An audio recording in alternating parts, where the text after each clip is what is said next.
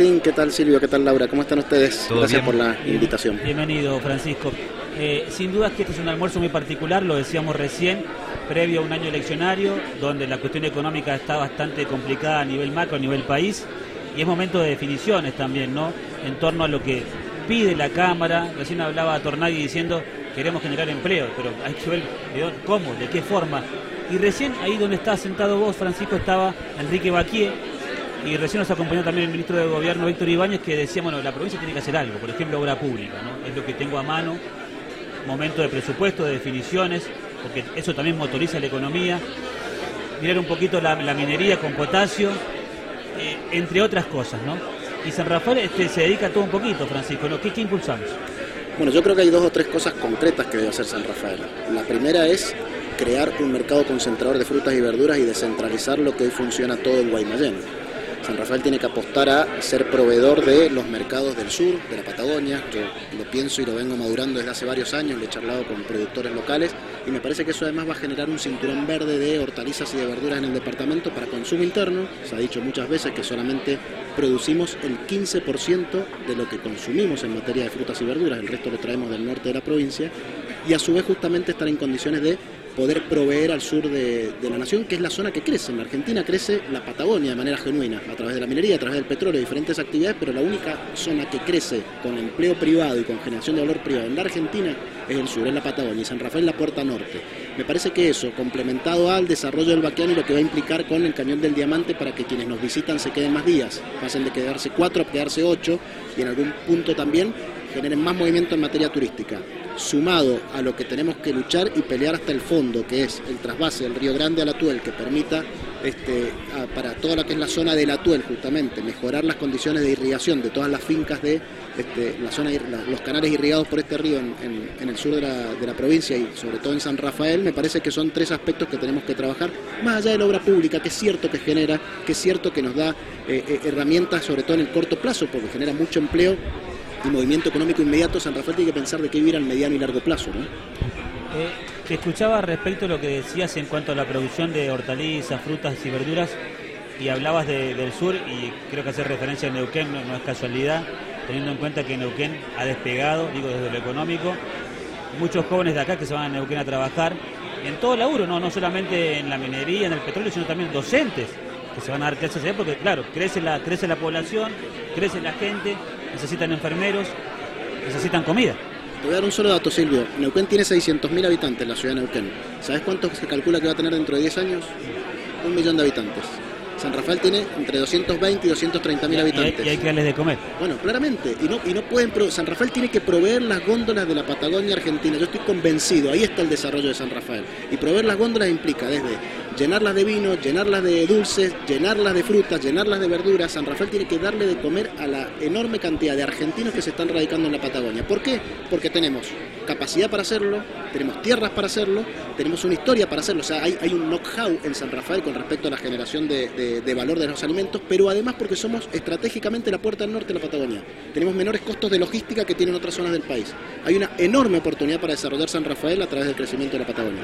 Hablabas del vaqueano y es un tema que a mí me, me interesa pero y mucho respecto de esta economía que también, viste, que ha despegado, pero me parece que en ese despegue con, con- con nuevos objetivos, nuevos proyectos, nuevos horizontes, hay que hacerlo bien.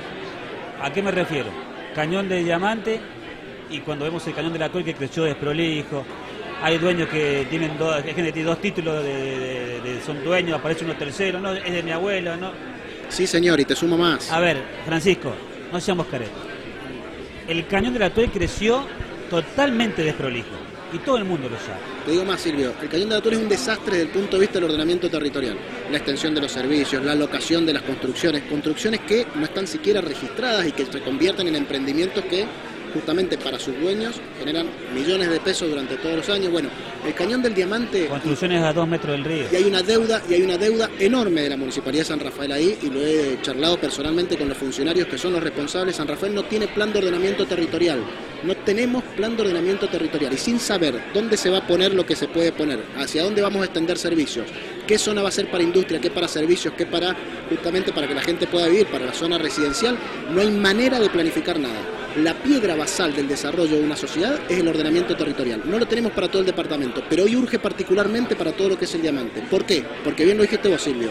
Se empieza a construir el vaqueano el año que viene y van a empezar las explotaciones que van a crecer de manera amorfa, sin lógica, sin racionalidad, solamente con el beneficio particular de algunos que con algún contacto van a poder establecer un emprendimiento que después va a terminar condicionando toda la zona alrededor. Por eso es fundamental que tengamos pronto el ordenamiento territorial de la zona del diamante. A mí me parece importante lo que remarcase respecto de esto, porque después nos va a pasar lo que ya lo que pasa, ¿no? Este, desordenado, inseguro, porque es inseguro, es inseguro. Lo hemos visto en el último incendio, ¿no? Uno se da cuenta, y te lo como periodista, no, no soy experto ni de la Cruz Roja, ni de Defensa Civil, pero yo como periodista uno miro ahí, no, acá este, está muy desordenado, ¿no? Este, ¿Cómo llegamos, no? Hablo del incendio del otro día, Francisco, ¿no? Bueno, hay que ordenar el Estado, perdóname que, me meta, Silvio, pero hay que ordenar el Estado en esto porque desde el 2014 tenemos un plan de emergencias, de multicausal en San Rafael. Ahora, no se aplicó nunca.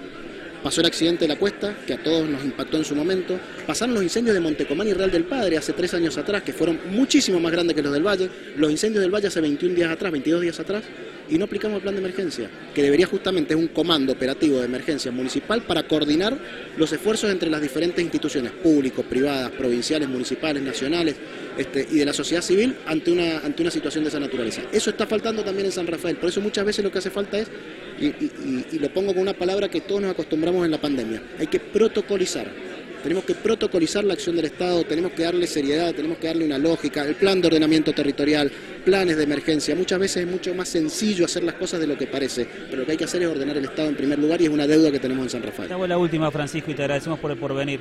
Este, Sabes que recién hablábamos con eh, Gabriel Brega, titular de la empresa Iselin, que es figurita repetida respecto de cómo se maneja el transporte público en el norte y en el sur. Cuando hablamos del sur, que como lo hemos hablado, los siniestros viales, cómo se ordena la ciudad, no hay lugar para estacionar.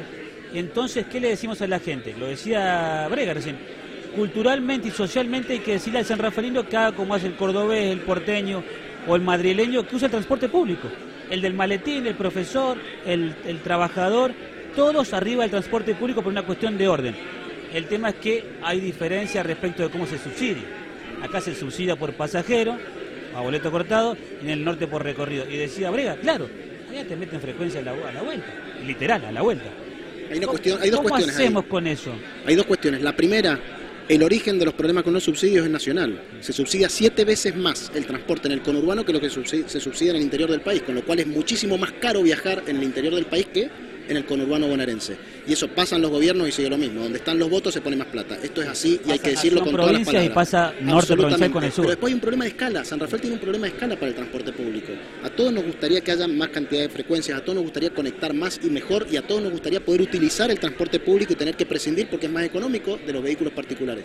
Pero hay un problema de escala. San Rafael no es tan grande para tener un sistema tan desarrollado que sea rentable y eficaz y no es tan pequeño para no tener un sistema de transporte público. Creo que tenemos que ir en camino de eso. Hay que pensar en playas de transferencia, hay que pensar en condiciones para este, el estacionamiento, en qué lugares, cuándo, cómo, por patentes. Hay que, hay que pensar la ciudad. Yo te, entiendo lo que vos decís, pero hoy no se puede estacionar en el centro. Bueno, claramente no se puede estacionar. Entonces, la gente que pueblo Diamante, el comerciante o el que trabaja en la oficina o el que trabaja en el banco dice, o en el barrio Unimé o en el barrio Martín Güemes, dice, uso transporte público, pero pasa cada media hora. Y tiene razón, y tiene razón. Y yo quiero usar transporte público, pero pasa cada media hora. Y tiene razón, lo que tenemos es un problema de escala en San Rafael que no lo vamos a resolver. En el medio lo que, hay que, resolver son playas de transferencia. Sin duda, en San Rafael siguen entrando camiones con acoplado para descargar frente a negocios, o siguen estacionándose en doble fila para justamente poder descargar la mercadería a las 10 de la mañana de un día lunes. Bueno, ese tipo de cosas de pueblo son las que tenemos que superar. Gracias, Francisco. gracias a ustedes.